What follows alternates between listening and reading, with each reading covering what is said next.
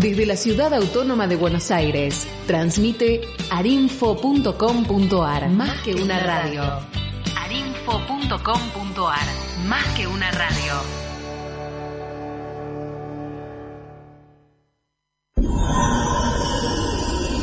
Arinfo. Más que una radio.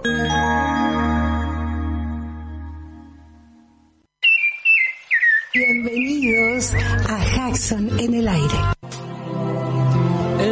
Esta aventura de amor y coraje, solo hay que cerrar los ojos y echarse a volar. Y cuando el corazón galope fuerte, déjalo salir. No existirá razón que venza la pasión, las ganas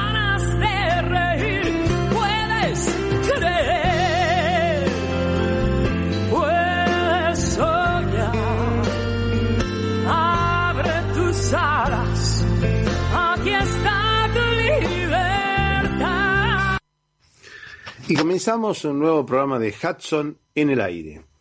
Bienvenidos, bienvenidos a este nuevo espacio. Ustedes saben que Hudson en el aire le transmite todas las novedades del Parque Ecológico y Cultural Guillermo Enrique Hudson o eh, William Henry Hudson o Guillermo Enrique Hudson. Hudson tiene voz. Hudson tiene voz. Hudson tiene voz. Tiene voz.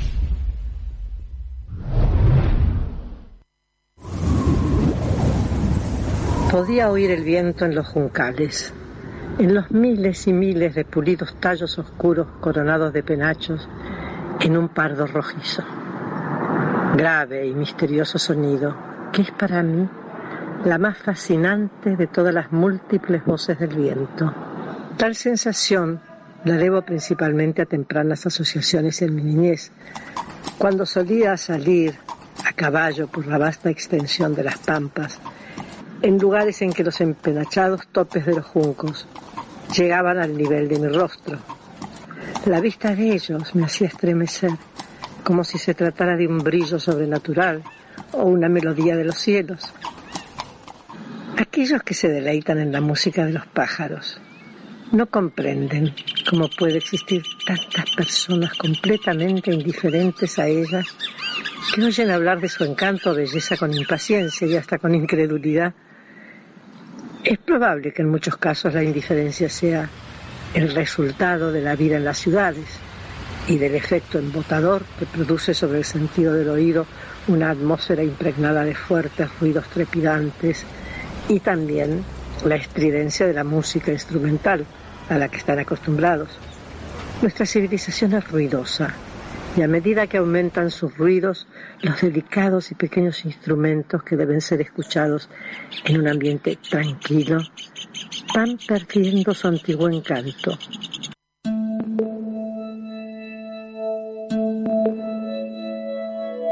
Sube, sube,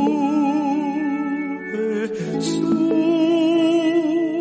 bandera del amor, pequeño corazón, y brilla como el sol, y canta como el.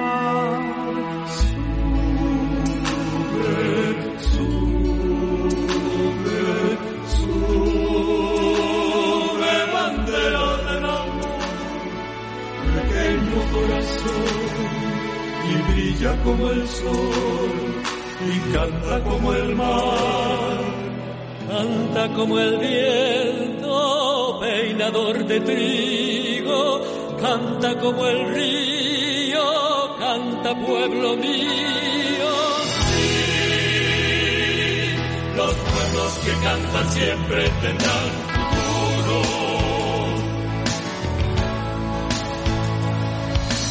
Dame tu esperanza, América India, dame tu sonrisa, América Negra, tu poema, América Nueva, América Nueva, América Nueva.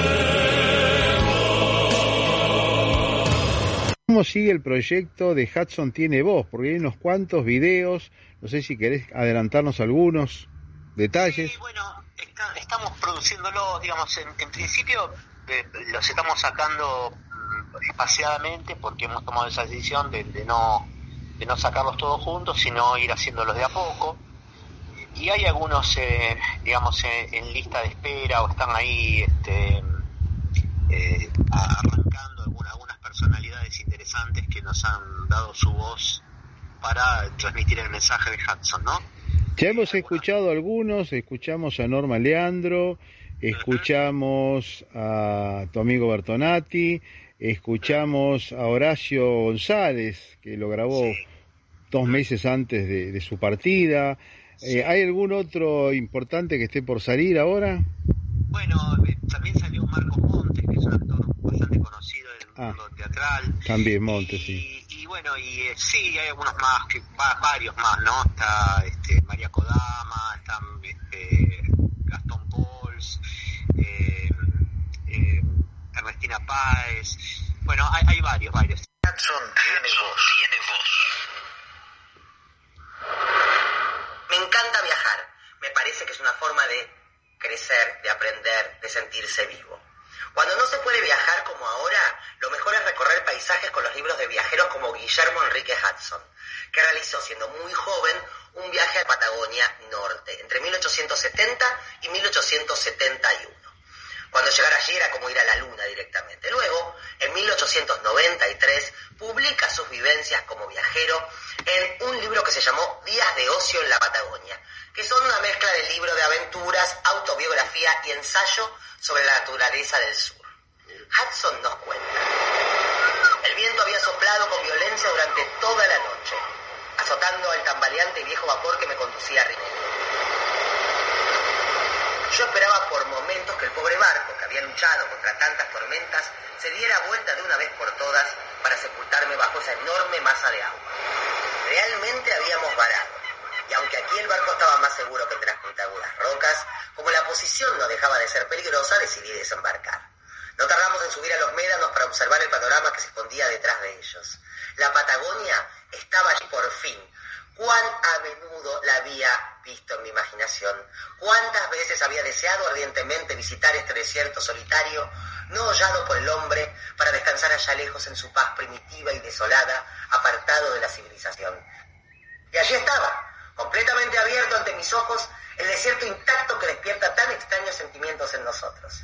La antigua morada de los gigantes, cuyas pisadas impresas en la playa asombraron a Magallanes y a su gente y dieron origen al nombre Patagonia. Allí también, un poco más al interior, se encontraba el lugar llamado Trapalanda y el lago custodiado por un espíritu en cuyas márgenes se levantaron los cimientos de la misteriosa ciudad. No fue, sin embargo, la fascinación de las viejas leyendas ni el deseo del desierto lo que me atrajo. Hasta que no hube gustado su sabor, no supe lo que significaba para mí su tranquilidad y su soledad. Imaginé las cosas extrañas que me enseñaría y con qué fuerza habría de dar su recuerdo grabado en mi espíritu.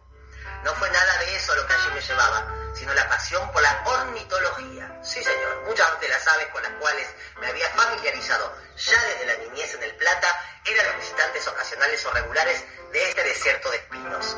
En algunos casos, no eran sino viajeros que se detenían solo para dar descanso a sus alas o que se oían desde lejos lamentándose en su camino de nube a nube, impelidos por esa incomprensible y misteriosa facultad tan diferente de cualquier otro fenómeno en sus manifestaciones como para hacerlo parecer algo sobrenatural entre las cosas naturales. No sé qué clase de sensaciones experimentaran otros cuando su entusiasmo llega al máximo. De mí puedo decir que por la noche mis sueños se relacionaban a menudo con algún pájaro, al que veía con una fuerza sorprendente de realidad.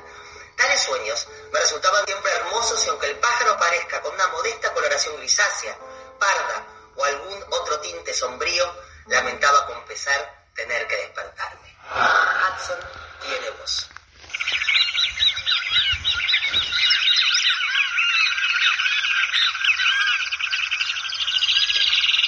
Agradecemos a Ernestina Páez.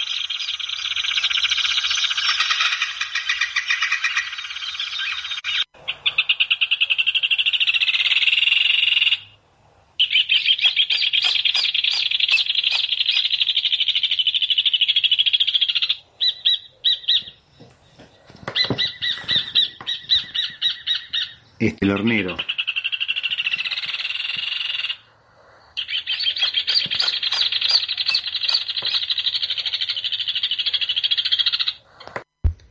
El domingo pasado fue 17 de octubre y en la Feria del Libro de Almirante Brown, en Adrogué, Rubén Ravera dio una charla sobre la carta que escribió eh, el expresidente Juan Domingo Perón en, el encuentro de la primera eh, reunión de cumbre por el cambio ambiental en Estocolmo en 1972. Lo escuchamos. que hizo Perón en febrero de 1972.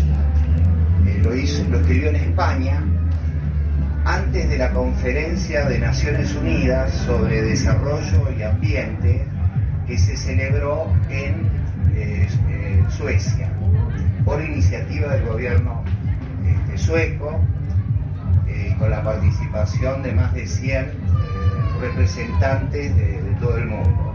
Yo era, chico, pero seguí este, los pormenores de, esa conferencia y me prometí que cuando este, se volviera a hacer una conferencia así, iba a asistir. Y bueno, ocurrió 20 años después,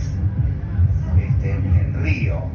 Y yo participé en, el 92 como delegado de la conferencia de Naciones Unidas de Río de Janeiro sobre medio ambiente y desarrollo. Eh, pero lo, interesante de este discurso de Perón es cómo se adelantó como muy pocos a su tiempo. Y yo hoy lo leí el discurso y digo, hay cosas que tienen vigencia absoluta y hay muy poquitas que se han eh, distorsionado por cuestiones, digamos, de actualidad. ¿Se aguantan que les lea un poco? Sí, sí. Personas que lo ayudó fue alguien que, bueno, estuvo en el Museo Hudson ayudándonos hace muchos años, que fue Yolanda Ortiz. Este, bueno, tuvimos la suerte de tener eh, cierta relación con ella y fue eh, una gran pionera de la ecología en Argentina, si no es la pionera. Había nacido en el año 26, creo, en Tucumán, estudió química, eh, se doctoró en, química, vivió en Córdoba, tuvo algún cargo público y cuando Perón asume su tercera presidencia, la nombra ella eh, eh, secretaria de Ambiente, que era un cargo que no existía y había bastante malestar en el Ministerio de Economía porque la Secretaría de Medio Ambiente se incluyó en el Ministerio de Economía. ¿Por qué? Porque Perón pensaba que el tema ecológico era un tema eminentemente económico. Eh, así que vamos a ver un poco el texto porque a mí siempre me impresionó, ¿no? Eh, mensaje ambiental a los pueblos y gobiernos del mundo, Juan Domingo Perón ubiquémonos en la época. Perón estaba proscripto, el gobierno de facto de Alejandro Agustín Lanusse lo había proscripto, no podía presentarse elecciones. Así que se formuló este, una, eh, una lista encabezada por eh, Cámpora y como candidato a vicepresidente Solano Lima, que ganaron las elecciones. ¿no? Era contra Balbín y no sé, no sé quién. Y Perón estaba proscripto y exiliado en, Puerta de Hierro, en Madrid, en un lugar que ya fue demolido lamentablemente. Este, y dicho sea de paso, Madrid tiene un montón de lugares que recuerdan a Perón y a quien, bueno, fue tema de la charla anterior, Eva Perón. Hay calles y avenidas que llevan el nombre de Perón y Eva Perón. Pero no porque algunos dicen eh, gobernaba Franco y era un dictador. No, el pueblo de España y toda España estuvo muy agradecido en esa época y me contaba en San Sebastián una señora en un barcito, tomaba un café, que esperaban los cargamentos de alimentos que llegaban de la Argentina en la posguerra. En la posguerra este, española, de la Guerra Civil Española y después de la Segunda Guerra Mundial.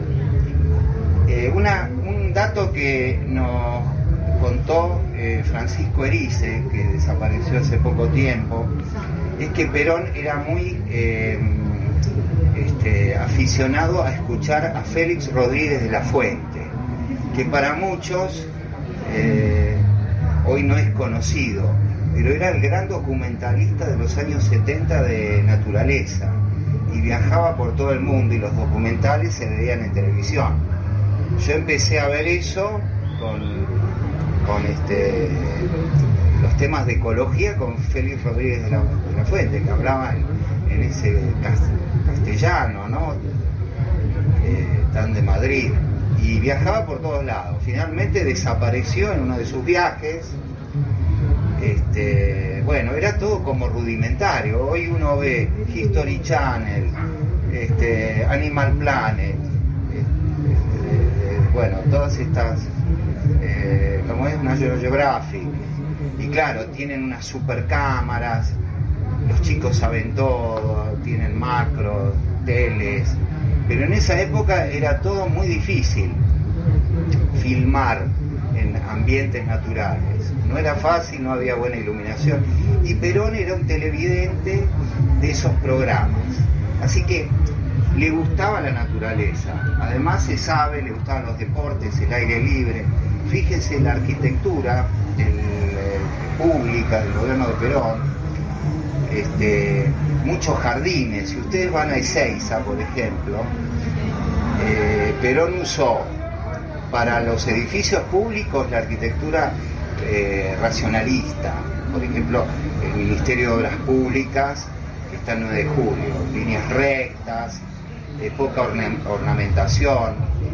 Para este, otro tipo de edificios, por ejemplo, lo que iba a ser la Fundación de Perón, que actual Facultad de Ingeniería, el pintoresquismo, ¿no? Vieron las columnas griegas, el friso, ¿no? Eh, había otra, bueno, el neogótico. Y para las casas usaba, usaban este chalets tipo californianos, con jardines, porque eh, los arquitectos del Ministerio de Obras Públicas habían detectado que a la gente le gustaba la naturaleza, cosa que creo que sigue ocurriendo. A veces los gobiernos piensan en que mejor hacer un pavimento que una plaza, como dice acá este Atilio Martínez, que es arquitecto. Y yo estoy seguro que se celebra más por ahí una plaza con lindos árboles que, un, que más cemento. Yo no estoy tan, obviamente en algunos lugares sí, pero no en todos se celebra tanto el cemento. Eh, y todo esto lo dice en el discurso, pero dice desde Madrid, difundido el 21 de febrero de 1972. Bueno, acá en la Argentina en esa época había veda. A ver, ¿qué temas había? la veda, había inflación, creo. Argentina había quedado fuera de la Copa de México. Era otro país, ¿no? nada que ver. Se vivía mucho más tranquilo.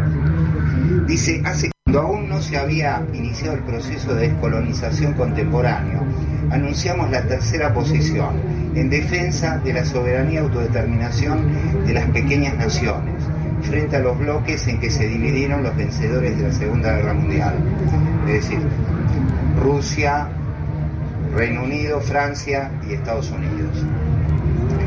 Dice, hoy cuando aquellas pequeñas naciones han crecido en número y constituyen el gigantesco y multitudinario tercer mundo, un peligro mayor y esto no lo decía nadie, ¿eh? que afecta a toda la humanidad y pone en peligro su misma supervivencia. Nos obliga a plantear la cuestión en nuevos términos, que van más allá de lo estrictamente político, que superan las divisiones partidarias o ideológicas y entran en la esfera de las relaciones de la humanidad con la naturaleza. No se hablaba de naturaleza. Acá en Argentina el primer eh, programa nacional lo hizo Francisco Erice, que era la vida de los animales o algo así. Walt Disney tenía algunos documentales, pero siempre era una visión eh, distante de la naturaleza.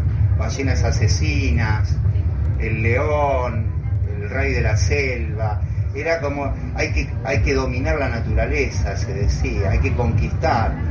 Este, yo leía Tarzán, ¿no? Era, había que combatir la naturaleza. Eh, acá en los planes, por ejemplo, se decía, eh, hay que deforestar el, impenetrable, era algo indeseable, impenetrable. Oye, afortunadamente hay reservas naturales, pero no estaba bueno tener selvas, había que deforestarlas y hacer cultivos.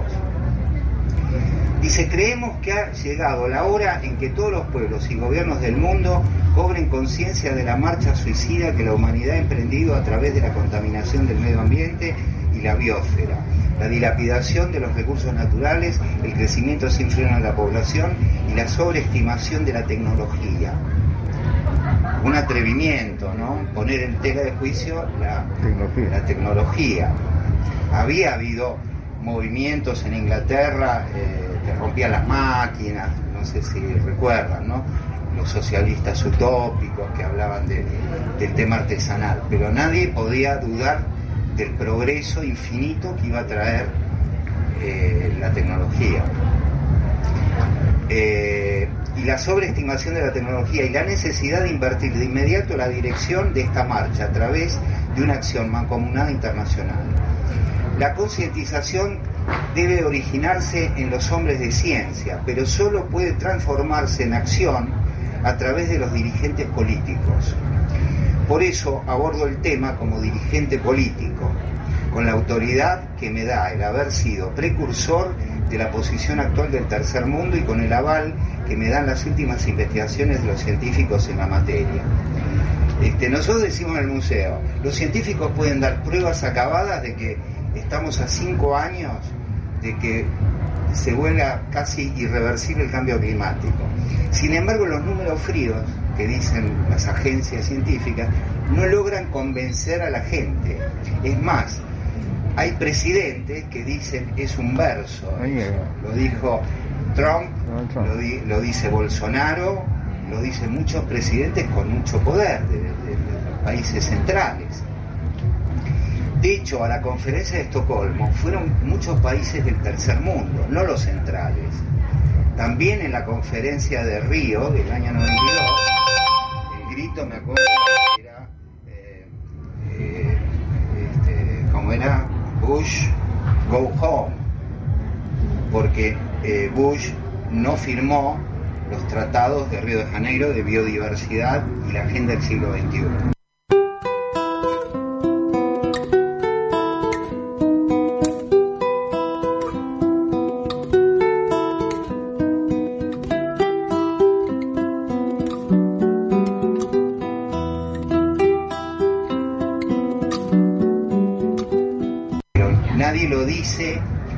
Manera política y nadie, lo dice con arte. Hudson es una expresión eh, excepcional. En los libros dice cosas parecidas, pero entran, como era un escritor, un literato, con, con la emoción.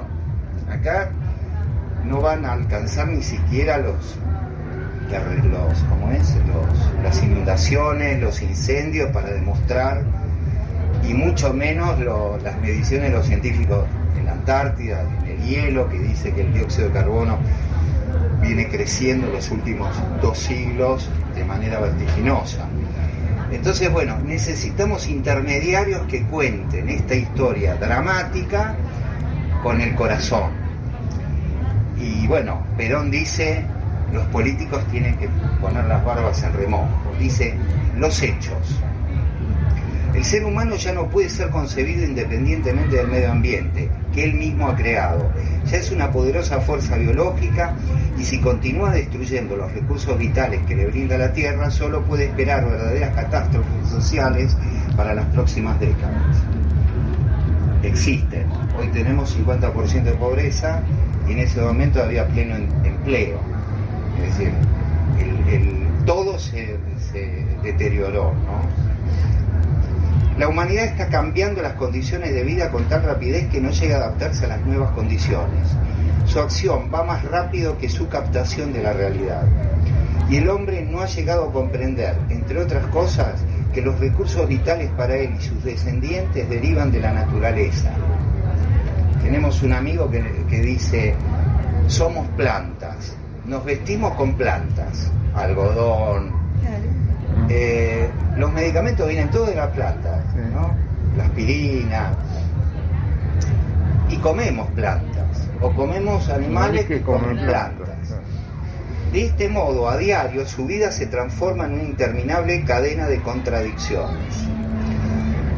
Eh, esto que dice del cambio vertiginoso, uno lo puede ver. Yo tenía un televisor a tubo en el año 2000, lo compré nuevo. No me di cuenta y ya había eh, televisores de cristal líquido. La mayoría de la gente no se dio cuenta que en dos años en Frávega o en, Garbarino vendían plasmas. Y nadie se enteró demasiado que era un plasma. Y de, manera súbita, hoy que, vemos, televisores de eh, LEDs.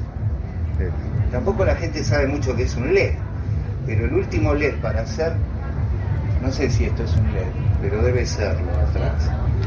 Eh, el, LED eh, que faltaba, que era el azul, se descubrió hace poquitos años, le dieron el premio Nobel de Física al descubridor, creo que un japonés.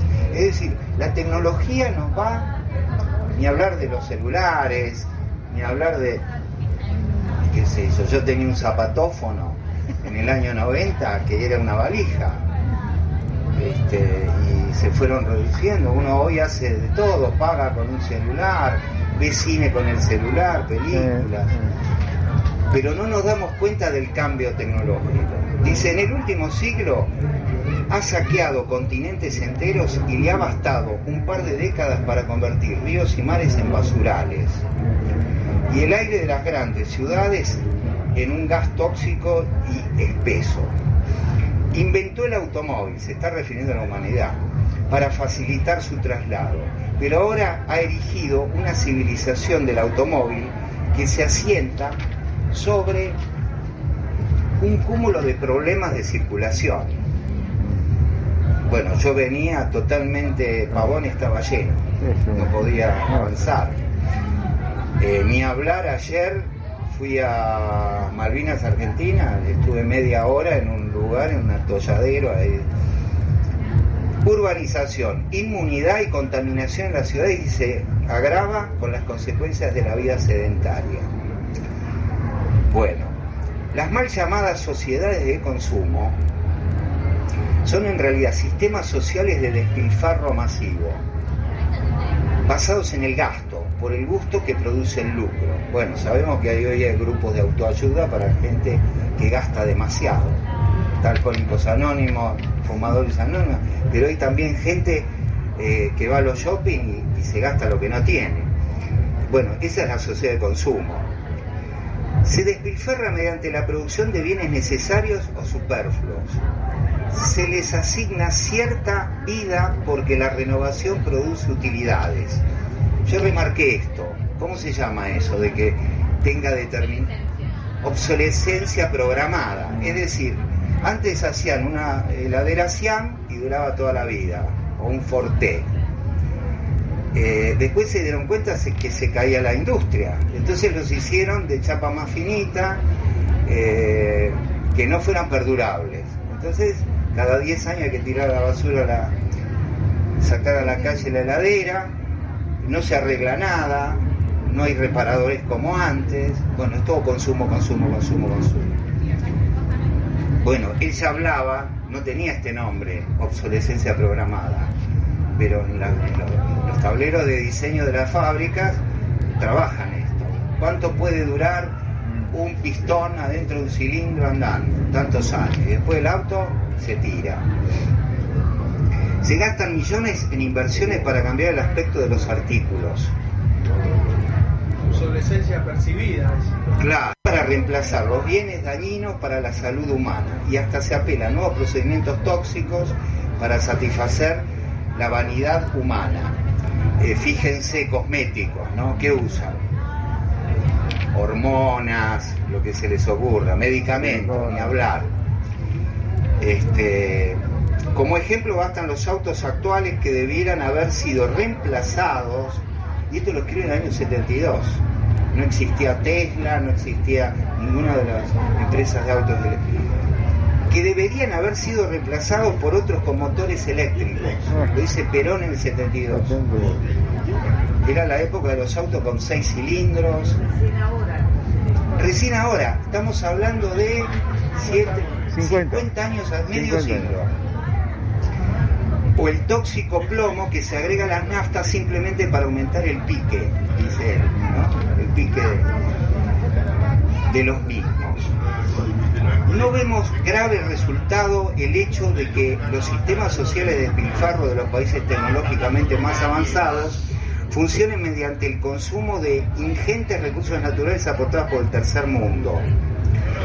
De este modo, el problema de las relaciones dentro de la humanidad es paradójicamente doble.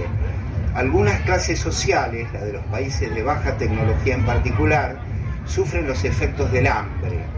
Para esa época, un inglés escribió un libro que se llamaba Lo pequeño es hermoso, que se basaba en la economía gandiana de hacer cosas con menos recursos, más con menos, digamos. The small is beautiful. Y fue muy este, conocido por la crisis de la OPEP del petróleo, porque el petróleo empezó a encarecerse porque los países del tercer mundo que lo producían, los países de Medio Oriente, subieron unilateralmente el precio del petróleo. Y ahí, bueno, Inglaterra empezó a explotar el petróleo del Mar del Norte, México empezó a explotar el petróleo de, del Golfo de México, que eran petróleos más caros. Eh, y salieron los autos chiquitos, eh, los Fiat, los Renault, porque hasta ese momento, imaginemos un auto en Argentina, ¿cuál, ¿quién quería, qué auto quería un argentino en esa época? Torino. Ah. que tenía directamente unas vasijas en los cilindros que no paraban de morfar eh, nafta y las enfermedades, pero al mismo tiempo las clases sociales, los países que asientan su exceso de consumo en el sufrimiento de los primeros tampoco están racionalmente alimentados, ni gozan de una auténtica cultura o de una vida espiritual o físicamente sana. Se debaten en medio de la ansiedad y del tedio y los vicios que produce el ocio mal empleado. Bueno, ¿a quién se refiere? Un país con alto PBI, Estados Unidos el país de las hamburguesas, el país de la obesidad, de la diabetes. Bueno, mírenme a mí, estuve 10 días internado por diabetes y claro, me comí en la calle durante toda mi vida todas las hamburguesas, este, panchos, eh, comida rápida y bueno, no, no significa que uno se alimente mejor. ¿no? Por eso hay países que defienden su cocina, Francia por ejemplo, ¿no? Y en los comedores de las escuelas no sé si vieron la película, la dieta de los chicos tiene un alta eh, enraizamiento en la cultura culinaria francesa, eh, rural. Lo peor es que, dice, el espejismo de la tecnología. Y estamos hablando de alguien que fue presidente y está denostando la tecnología. Lo peor es que debido a la existencia de poderosos intereses creados o por la falsa creencia generalizada de que los recursos naturales vitales para el hombre son inagotables, que es algo que se pensaba antes.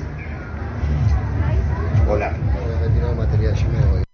Año 72. Yo no recuerdo que nadie hable de eso, salvo los químicos que trabajan para Naciones Unidas, para el PNUD, sin medir sus consecuencias biológicas ya en el colmo de su insensatez, mata el mar que podía servirle de última base de sustentación.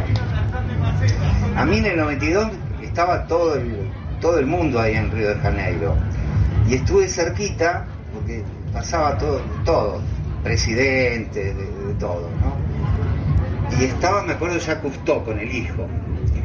Y y daba una explicación a un reportero y decía que el Mediterráneo ya había muerto y que no se iba a recuperar más eh, por la cantidad de eh, materia orgánica que tiene. Eh, bueno, no es necesario este, poner ejemplos del problema de las aguas hoy en todo el mundo. Hay una isla grande como la provincia de Buenos Aires de plástico flotando en el Pacífico.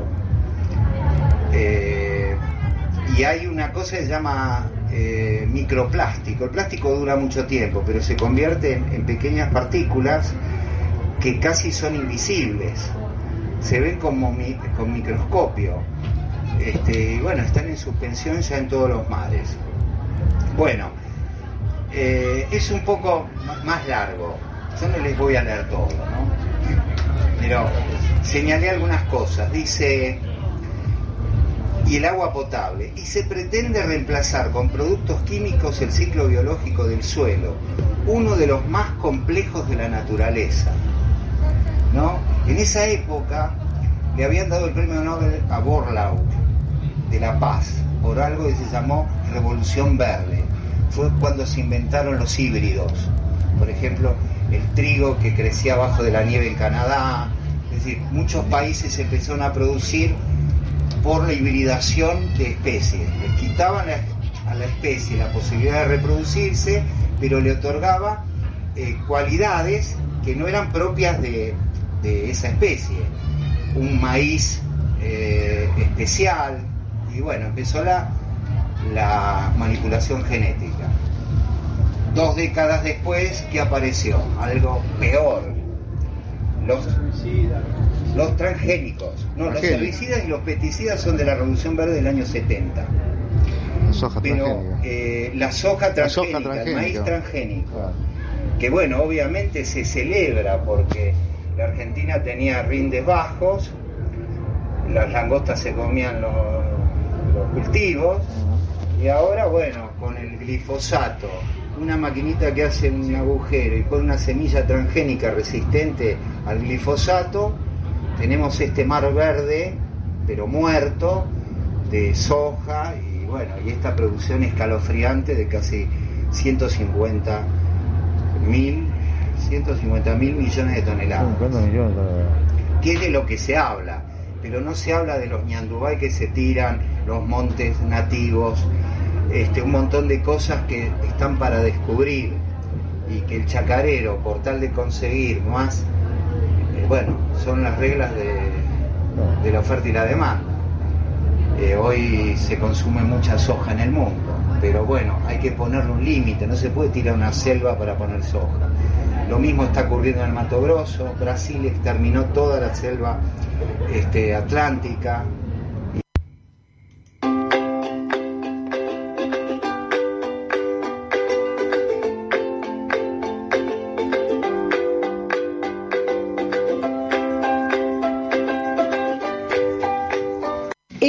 comunicación con Francisco González Taboas, que acaba de presentar el libro Guía de las Aves de la provincia de Buenos Aires junto a Tito Naroski, el sabio de los pájaros, donde en la feria del libro de Almirante Brand, donde los vimos a los dos ayer. Buenas noches, Francisco, ¿cómo estás? ¿Cómo estás? Muchas gracias por llamar. Un gusto, como siempre. Francisco, esta nueva guía, ¿qué características tiene? Bueno, es una guía fotográfica eh, que tiene todas las aves de la provincia de Buenos Aires, son 405 especies de aves, más algunas otras más, eh, y es una guía destinada principalmente a gente que recién comienza en la observación de aves, gente que le gusta, la, que no mira pájaros, pero sí le gusta salir a la naturaleza, estar en el jardín, hacer jardinería.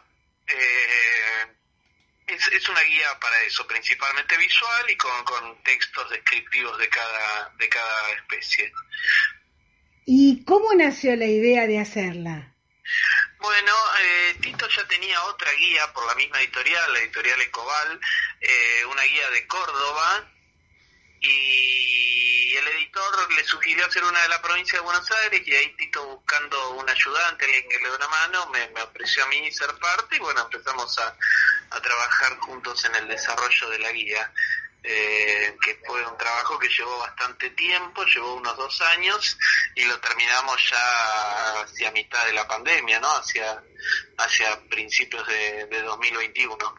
Supongo que la guía está relacionada con las regiones de la provincia de Buenos Aires, pero la provincia de Buenos Aires es muy grande, es casi un país. ¿Cuántas ecorregiones o cómo los separaron ustedes eh, para hacer este trabajo? Bueno, mira, nosotros en realidad hablamos más de más de ambientes que de ecorregiones, ¿no? Claro, sí, bueno. Las aves están un poquito más asociadas, más que las ecorregiones, sí, a las ecorregiones, pero pero más a los ambientes. Entonces, hablamos de, por ejemplo, la, eh, la lo que sería el espinal, eh, hablamos del cardenal, hablamos de estepas arbustivas, de pastizales pampeanos, pastizales serranos, eh, humedales y lagunas, eh, áreas urbanas, eh, selvas ribereñas. Hablamos más más de eso, ¿no? ¿Qué sé yo? Ahora, la, cantidad de ecorregiones creo que en la provincia de Buenos Aires son, eh, son tres pero después, bueno, tenés, tenés varios ambientes malos, ambientes marinos, costeros, tenemos aves pelágicas también que viven exclusivamente en el mar, así que es, es, es bastante, tenemos una diversidad bastante, que eh, imagínate que es el 40% de las aves del país registradas en, en esa guía. Dentro de la provincia de Buenos Aires hay un lugar que se llama Ciudad de Buenos Aires, que no lo podés excluir porque el pájaro no cru cruza fronteras. ¿Cómo, ¿Cómo se maneja? ¿Son, ¿O son pájaros que se adecúan a estar dentro del ambiente más contaminado, más concentrado de Buenos Aires? ¿Son los mismos? Sabes que no lo pusimos en el título, pero claro, era medio difícil como, como hacer ahí la distinción político-geográfica, eh, pero si lo poníamos en el nombre quedaba como repetitivo, ¿no? Desde claro. la y las, de, Buenos Aires y la ciudad autónoma de Buenos Aires, todo, pero en, el, en, la, en la selección y todo incluye la ciudad autónoma de Buenos Aires. Está puesto en el, creo que en el prólogo o ahí mismo en la, en la solapa. Eh, ya dice que, que obviamente no es que es solo de la provincia y no de Cava, sino que incluye todo. ¿Cuál es tu expectativa respecto a este libro? Bueno, lo dije el otro día en la presentación y lo digo siempre. Yo quiero que, que se venda en viveros la guía. Pero eso de vender en viveros es como un detalle que, que, trata de representar un poco a, a, a, qué público quiero llegar, ¿no? A gente que, que le gusten las plantas, la, la naturaleza. Eh, yo digo que siempre hay, que hay un montón de personas que, que, que saben mucho de plantas, saben mucho de naturaleza, pero no de pájaros, ¿viste? Eso lo veo a diario en mi barrio, con vecinos y vecinas que van a un vivero y, le dicen dame tal especie y a veces la nombran por nombre científico, pero después de las 30 especies de aves que tienen en el jardín no reconocen dos o tres. Entonces, bueno, quiero llegar a esa gente, ¿no? Que, que, que, se arme un gran público, que es un poco lo que pasa en Inglaterra, ¿no? Donde tienen más de 4 millones de observadores de aves, y eso es porque la observación de aves ahí está muy asociada a la jardinería, al cuidado de, de los espacios verdes, de, de, de, las plantas, bueno, entonces un poquito eso es lo que quiero que pase. Eh, el público posiblemente esté más relacionado con las plantas, pero dentro de las plantas tenemos plantas nativas y plantas exóticas. ¿Con los pájaros pasa lo mismo? Sí, pasa lo mismo. Por suerte hay mucho menos eh, exótico. Creo que en la guía son, creo que hay cuatro especies de aves exóticas nomás. Eh, pasa menos porque es más difícil traerlas, todo, ¿no? Pero sí, sí, el gorrión, la paloma doméstica, el cardelino, el verderón, el estornino, el estornino crestado, ahí tenés seis especies exóticas. Ahora está el estornino, se hizo famoso con la con la última película que, que está en la plataforma que todos ven, entonces pe pensábamos que no que no estaba acá en nuestro país. Lo han visto más recientemente, más en los últimos tiempos, el estornino. ¿Está, está en sí, expansión? Sí, sí estará, estará acá hace unos, no sé, 30 años creo, más o menos. Eh, y sí, está en expansión y es realmente un problema grave de conservación, ¿no? Compite con, las especies nativas por, por, los sitios de alimentación, de nidificación, la verdad que la introducción, la introducción de especies nativas, no solo de aves, como dijiste, de plantas, de, de crustáceos, de mamíferos, en, en, Buenos Aires tenemos el jabalí, el ciervo axis, eh, tenemos un montón de especies que generan la verdad un daño eh, en desmedro de, sobre todo de la, de la flora y fauna autóctona. ¿Se puede decir que las especies exóticas, exóticas son más aguerridas en el sentido que están, no están preparadas para este ambiente y como que se lo devoran los de acá? Eh, sí, igual hay un montón de casos de especies exóticas que no han prosperado. Nosotros solo vemos las, las que sí, pero siempre es un potencial riesgo, ¿no? Eh, seguramente sean más las especies que no prosperaron que las que sí. Eh, y sí, después las especies autóctonas muchas veces no tienen defensa contra esas especies y esas especies a su vez no tienen los controladores biológicos o los depredadores que, se ocupen de ellas. No hay, no hay ningún mamífero que se coma un jabalí en la provincia de Buenos Aires y bueno, eso ya eh, posibilita su, su expansión. Claro. Ahora, volviendo al libro, ¿cómo fue trabajar con Tito Naroski? Bueno, en principio es una especie de sueño cumplido, ¿no? Y, un honor. Eh, después en la práctica, muy bien, muy bien. Teníamos algunas algunas diferencias de, criterio, de qué especie incluir, qué especie no.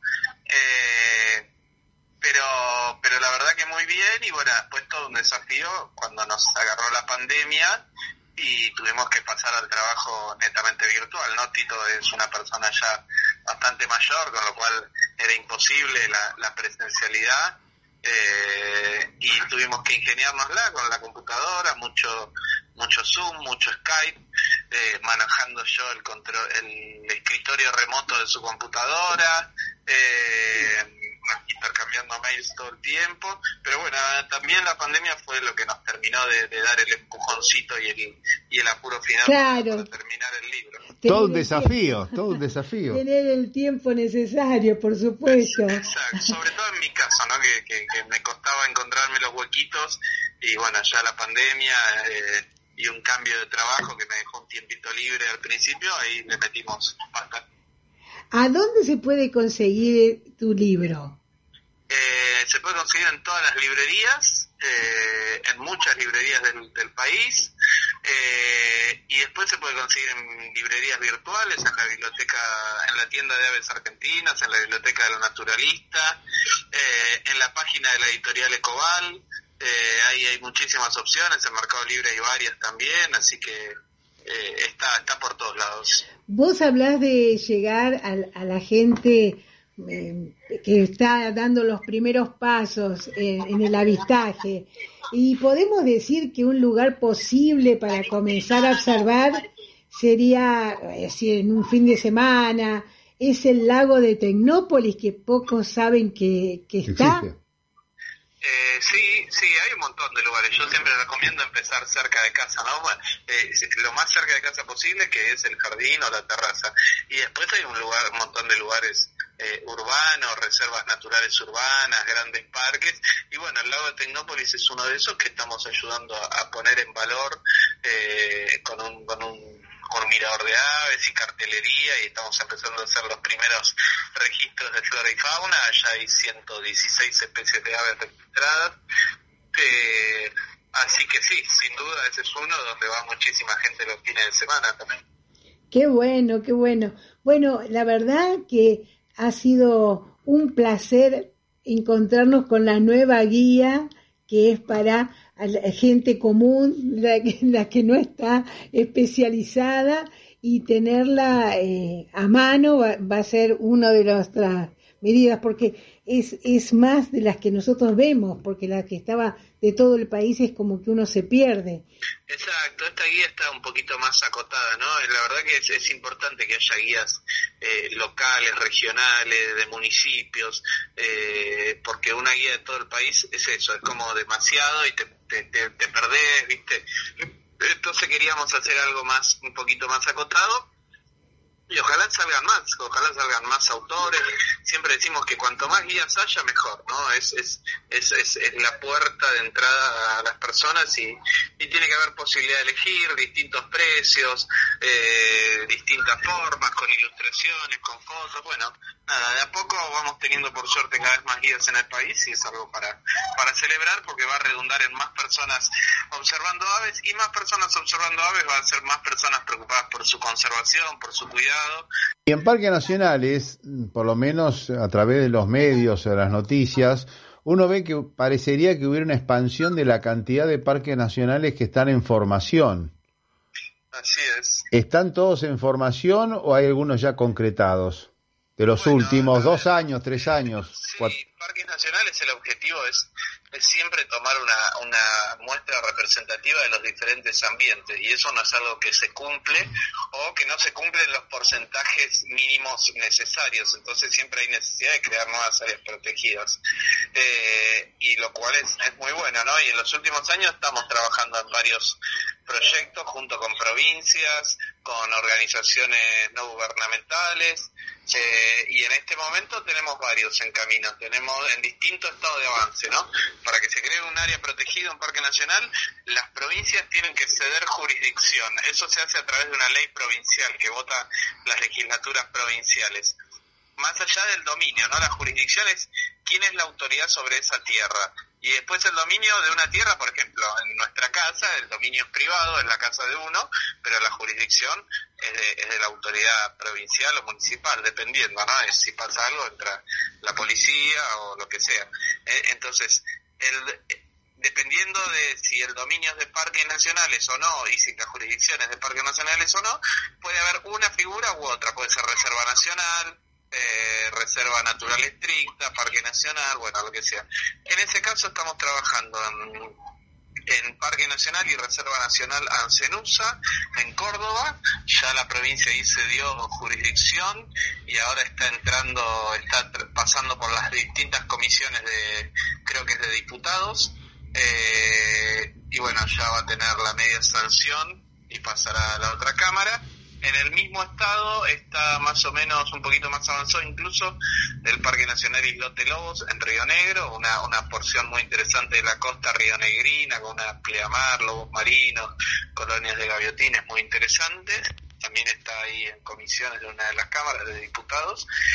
Y después un poquito más atrás viene eh, Laguna del Palmar, en Chaco, Ahora ya están las comisiones de la legislatura provincial para ser aprobada la, sesión de jurisdicción.